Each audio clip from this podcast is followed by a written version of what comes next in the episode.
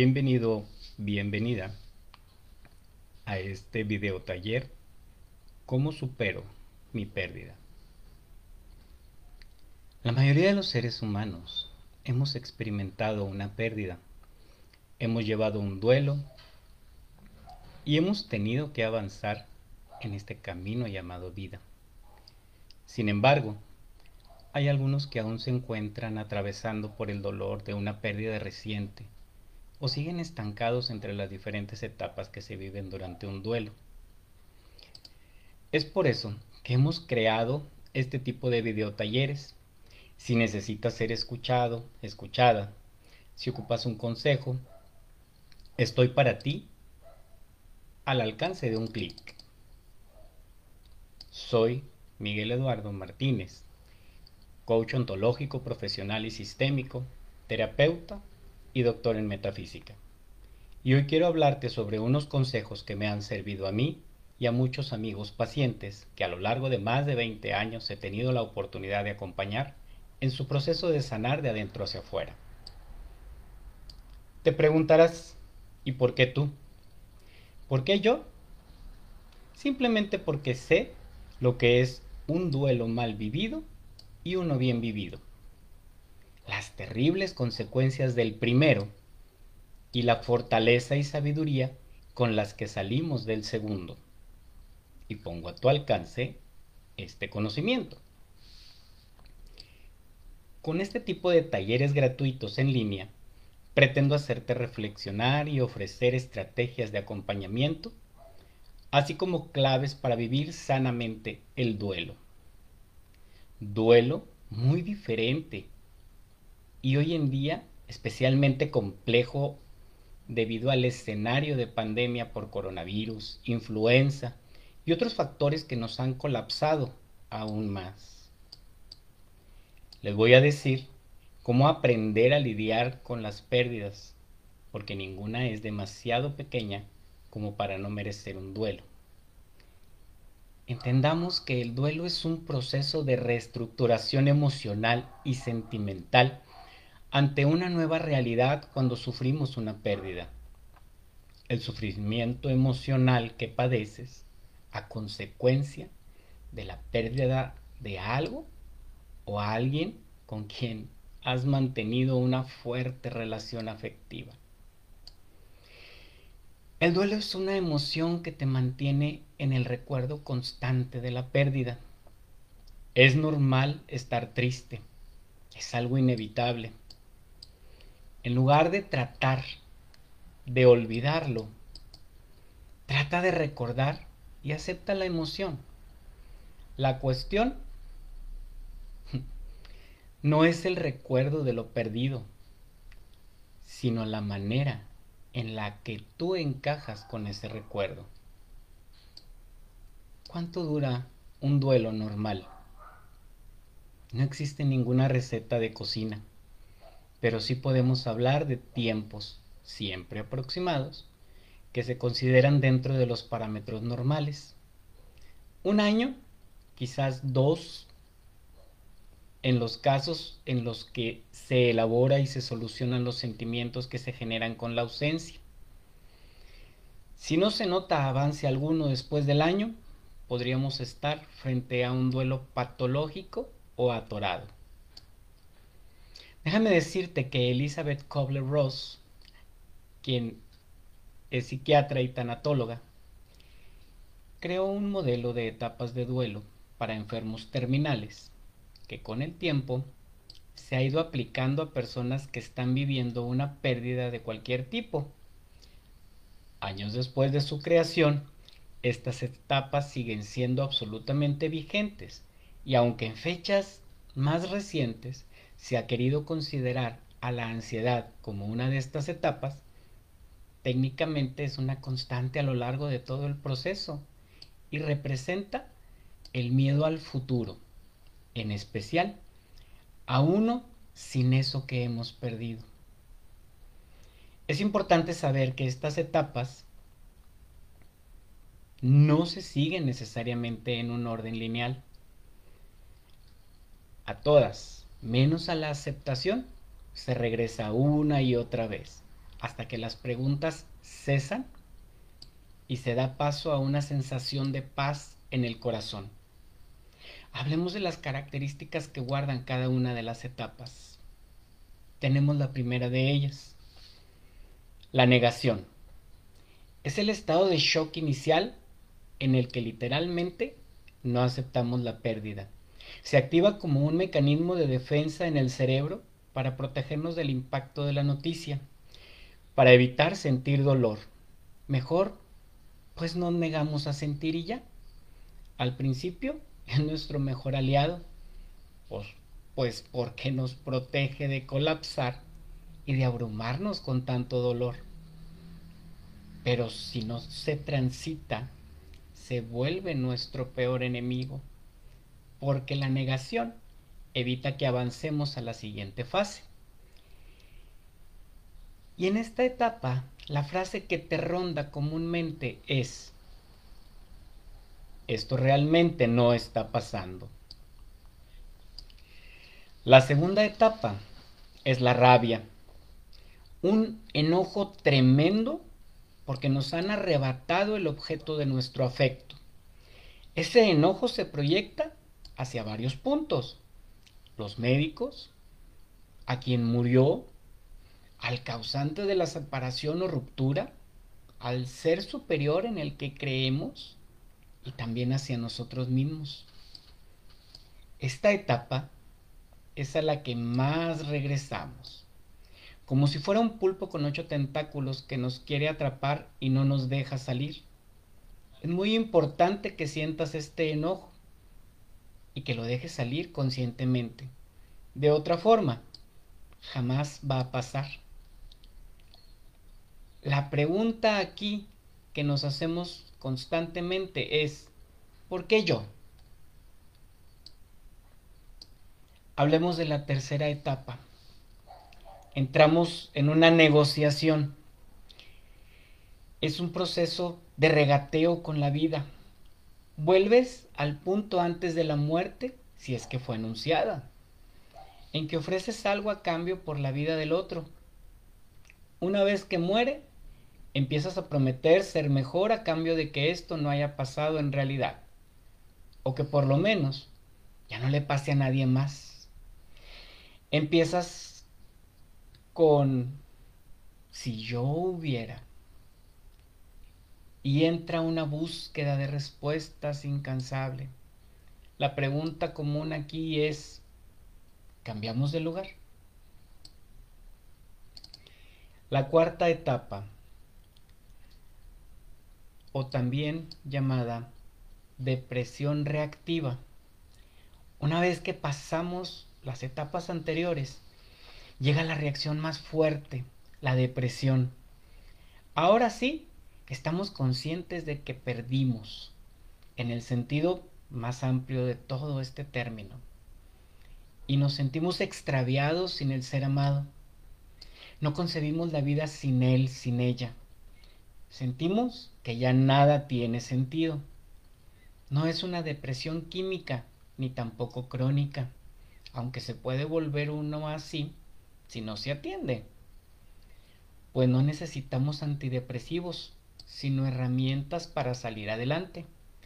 Lo que nos repetimos constantemente aquí es, ¿ya para qué? Damos paso a la quinta etapa, que es la aceptación. Aquí es cuando decides seguir adelante. No es que te guste lo que pasó, mucho menos que estés de acuerdo con ello. Simplemente dejas de resistirte a la experiencia y decides capitalizar lo vivido a tu favor. Esta es tu nueva realidad y ya la aceptaste. Aunque algunos días te abrume la culpa de estar vivo y ser feliz, no te preocupes, no dura. No se te olvida ni deja de doler, pero duele distinto, como si fuera una cicatriz, una marca en tu cuerpo y deja un pedazo de piel más sensible. Aquí ya no nos preguntamos nada, simplemente decimos que así sea. Sabes, no existen duelos de microondas o rápidos, ni tampoco filas VIP. Hay que pasar a través del dolor y no evadirlo, porque en cualquier momento nos sale al encuentro. Lo que sí puedes hacer para que esto pase de la mejor manera y facilite la transición de una etapa a otra es no victimizarte, no engolosinarte con el dolor ni con estar mal. A veces uno se hace adicto a las ganancias secundarias del sufrimiento, como lo es la atención excesiva de los demás hacia nosotros. Es reconfortante, ¿no? Pero sabes algo, no es sano. Hoy estoy aquí para decirte, ya deja de sufrir. Te comparto algunos ejemplos de pérdidas. Estas no son las únicas, mucho menos las más importantes, pero sí las más comunes, dentro de las cuales encontramos la muerte de un ser querido, la mudanza a un lugar muy diferente, perder el trabajo, un aborto espontáneo, la enfermedad grave de un ser querido, la pérdida de la seguridad en sí mismo por algún trauma, una graduación, estar pasando por problemas legales, tener la muerte o la desaparición de una mascota, haber sufrido un ataque, una violación, un asalto, estar pasando la situación de que tus hijos se van de casa, o quizás llegaste a la edad del retiro o de la pensión,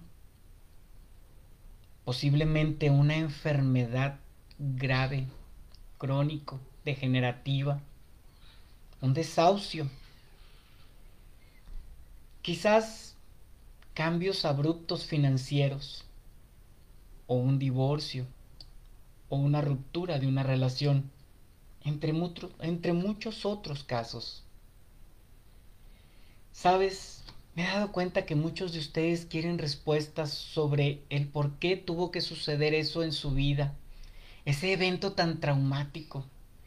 ¿Les hará mucho bien en el futuro? Si dejan de lado la necesidad de saber y la necesidad de minimizar las consecuencias del trauma. Ustedes tienen que vivir más en el momento para ser realmente conscientes de cómo están vibrando. Y si se hacen preguntas sobre por qué sucedió algo y buscan la manera de reducir los efectos, entonces ustedes no están viviendo en el momento, en el ahora, que es precisamente cuando el trauma ya no está sucediendo. Entiendo, pero aunque no existen vacunas contra el dolor, si hay cosas que te pueden ayudar a hacer el tema más llevadero.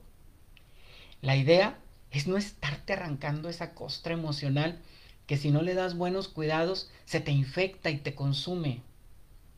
Puedes ponerte metas a corto plazo. Puedes escribir que quieres tener pequeños logros que te hagan sentir que tienes el control de nuevo en tu vida. Quizás puedes empezar con cosas pequeñas como dormir ocho horas o no comer azúcar refinada durante el duelo, pues esto alimenta la tristeza. Puedes salir de tu casa dentro de lo posible, organizar actividades que impliquen movimiento, pero por favor no te quedes en la cama, ni solo o sola por mucho tiempo. Un duelo es como atravesar un desierto, pero no tienes que hacerlo tú solo, tú sola. Busca a alguien que te deje expresar lo que sientes, que no te diga cómo te debes sentir y que no te asuste el que él reaccione a causa de tu tristeza, sino que te entiende verdaderamente. Es importante que sea alguien a quien no le incomoden tus lágrimas y que tampoco te juzgue. Además, puedes llevar un diario de tus pensamientos. Escribir siempre se convierte en terapia narrativa. Algún día lo volverás a leer y verás cómo has avanzado realmente. Pero, como esto es un taller, ahora te comparto una serie de ejercicios que te pueden ayudar a superar la situación por la que estés pasando el día de hoy. Este primer consejo va para aquellos que necesitan entender, aceptar y superar la muerte de un ser querido. Esto puede resultar muy complicado, duro e incómodo en muchas ocasiones. La dificultad se agrava cuando esta pérdida es de alguien especialmente importante, en condiciones dolorosas o de una forma inesperada. Cuatro ejercicios que puede ayudar a procesar el duelo son, número uno, desahógate. Desahógate con alguien que te cuide bien.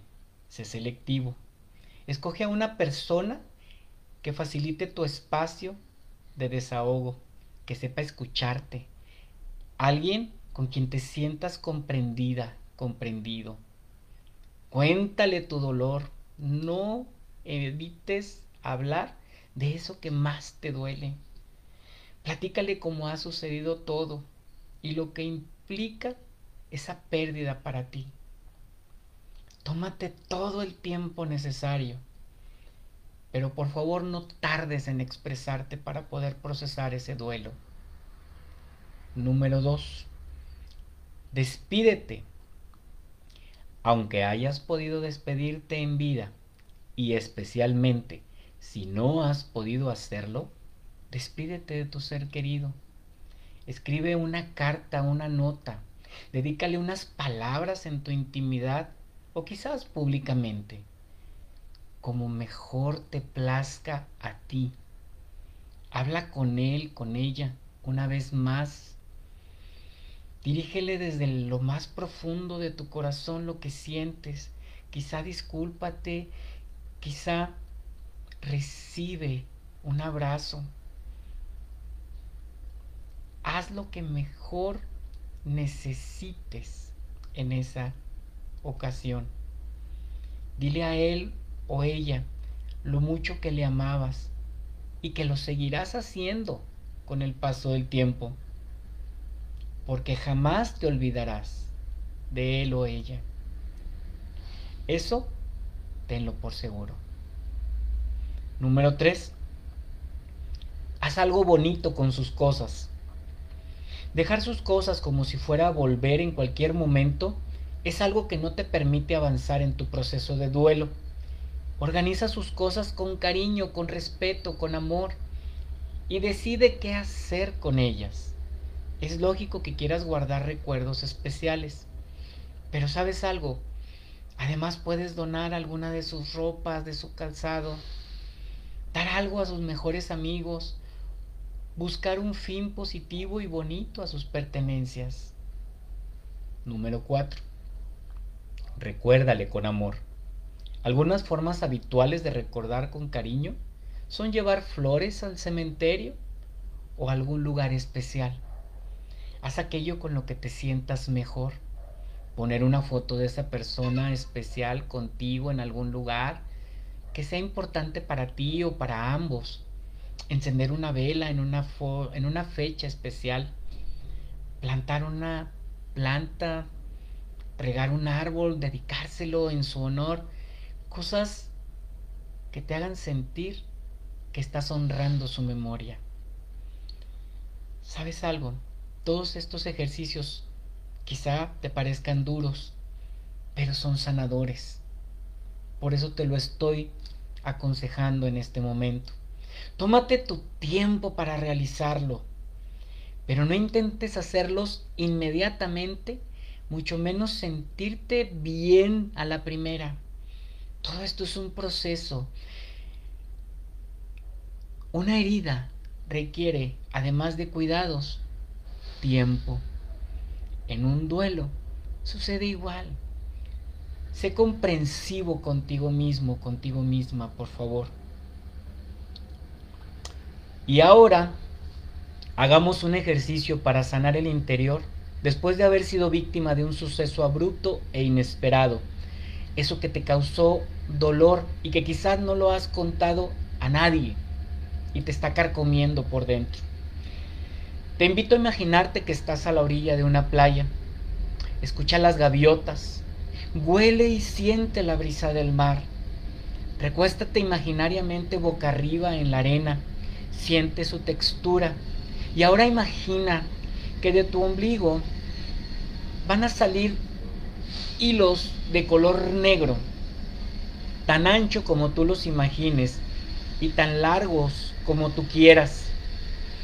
Esos hilos representan miedos que han estado ahí dentro de ti desde hace tiempo, aún sin darte cuenta. Te doy un ejemplo.